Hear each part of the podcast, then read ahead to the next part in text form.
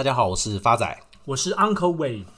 我们先回复上周听众朋友 Q N D I A N S K 的留言，他有提到他建议 Uncle 目标价要加时间点啦，要不然到时候会被酸民酸。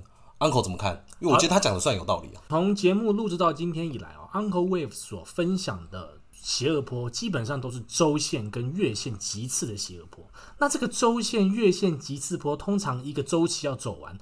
快则三个月，慢则一年。所以原则上，我会建议各位亲爱听众朋友哦，假如在这报股的期间有获利超过三成，您都可以尽速获利了结。那假如一直很坚信这个目标价一定要报到底的话，可以，您可以先出三分之一，其他的续报。对，因为目前达到目标价就是之前提到的嘛，十二月一号报的文茂，跟十二月二十二号报的创意。跟我们这个年底录的这个 Tesla 都陆陆续达到目标价，正确。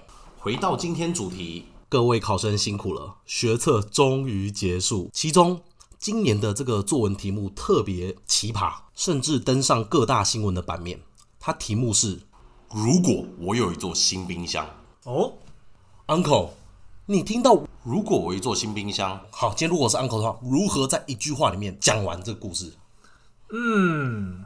我想我会，Uncle 想把波浪的精粹冰在冷冻库里，万古流芳啊！但如果我是老师，我只能给你三十六分，这一听就知道国文是体育老师教的。我这一句话点破 Uncle 来，如果我是 Uncle 会怎么写？是的，冰箱冷藏的不是毛囊，是我对过去的回忆。哎，够！好，不开玩笑，八仔以前号称高高中的这个国文小老师啊。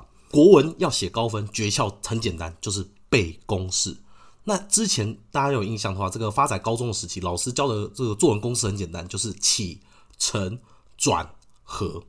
以我有一座新冰箱为例，起第一段我可能叙述我这个旧冰箱准备要换新冰箱的过程，第二段拿到新冰箱的喜悦，那种心中雀跃的感觉，然后到第三段，那这个新冰箱我要放什么东西进去？到第四段。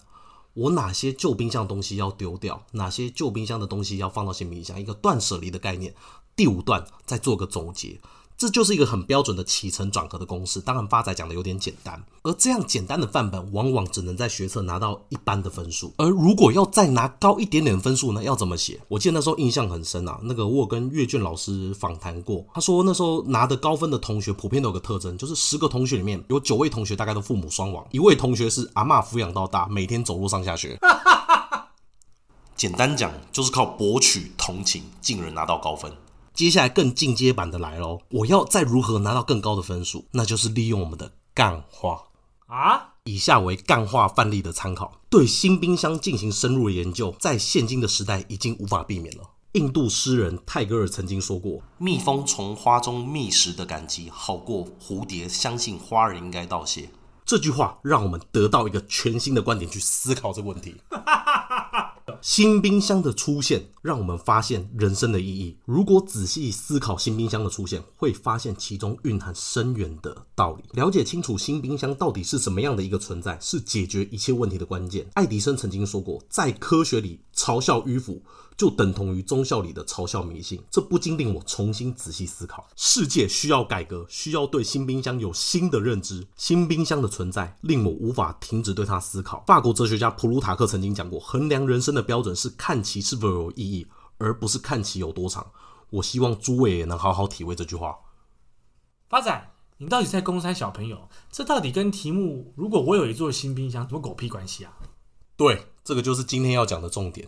在发仔联考那个年代哦，写的越看不懂越八股，通篇的名言套用在瞎掰出来的历史人物上面，这个分数往往都越高。哇！各位听众朋友，刚刚念完那一段又臭又长、漏漏等的干话式作文，大家有没有这种熟悉的感觉啊？Uncle 讲的波浪理论也是一样的道理。从我们节目开播以来，目前第十九集，Uncle 总是要在每一集加上他的波浪推背图，讲的瞎七八毛、天花乱坠，真的有几个听众朋友听得懂？但是总是能精准的预测到目标价，就跟作文考试写得越看不懂越复杂，往往都能拿到高分一样的道理。那今天 Uncle 帮我们准备了什么新冰箱？好的，今天 Uncle 跟大家分享台湾半导体股份有限公司，简称台半，代码五四二五，台半成立于一九七九年一月十八号，是台湾二极体的龙头厂，旗下产品包括整流二极体、电源管理 IC、MOSFET 等等等。没有冰箱。那其二零二零年的营业产品的品项营收比重分别为整流器占了四十四点二四个 percent，条码印表机占五十五点七六 percent。那假以终端的应用区分，则是车用占比二十五个 percent，其余包括电邮供应器三十到三十五个 percent，工业控制十到十五 percent，照明十到十五 percent，消费电子五到十个 percent，其他占五个 percent。所以基本上就是做车用整流器跟。条码印表机为主。接下来跟各位听众朋友分享它的营收啊。台半公布十二月营收，合并营收为十点九亿元，月增十八点三五 percent，年增二十四点六个 percent。第四季合并营收高达二十九点三二亿元，季增九点三五 percent，年增八点二三 percent，双双创下历史新高。此外，与联电合作开发的这车用 MOSFET 产品即将在今年第一季首度量产出货。那么预计渴望逐步在各大客户间扩大市占率，推升 MOSFET 半导体营收比重至二十个 percent 以上。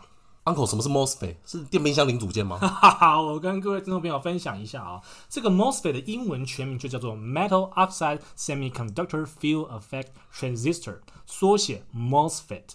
那它是一种可以广泛使用在类比电路跟数位电路的场效电晶体。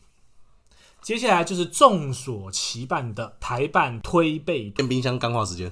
好，第一波从二零二零年三月二十三号的低点二十五点三，一路涨到二零二零年六月五号的高点四十六点六，随后修正到二零二零年的八月二十号的低点三十四点五之后，再涨到二零二零年的十二月三十号的高点六六点五，之后修正到二零二一年。一月二十二号的低点五十一点一，那么现在就是从低点五十一点一往上推升的邪恶波，而且各位听众朋友，这一次的台半它是月线级次的邪恶波哦，又是月线级次，所以它未来会涨，如同像之前喷发的创意稳懋稳懋一发不可收拾哦。Uncle，所以目标价呢，不要又再搞这一招，目标价要讲。好，未来台办的目标价基本消费额会到一百一十三点五元，所以这个价格会在未来，刚如同 uncle uncle 所讲的，大概六到九个月内会达到这个目标价。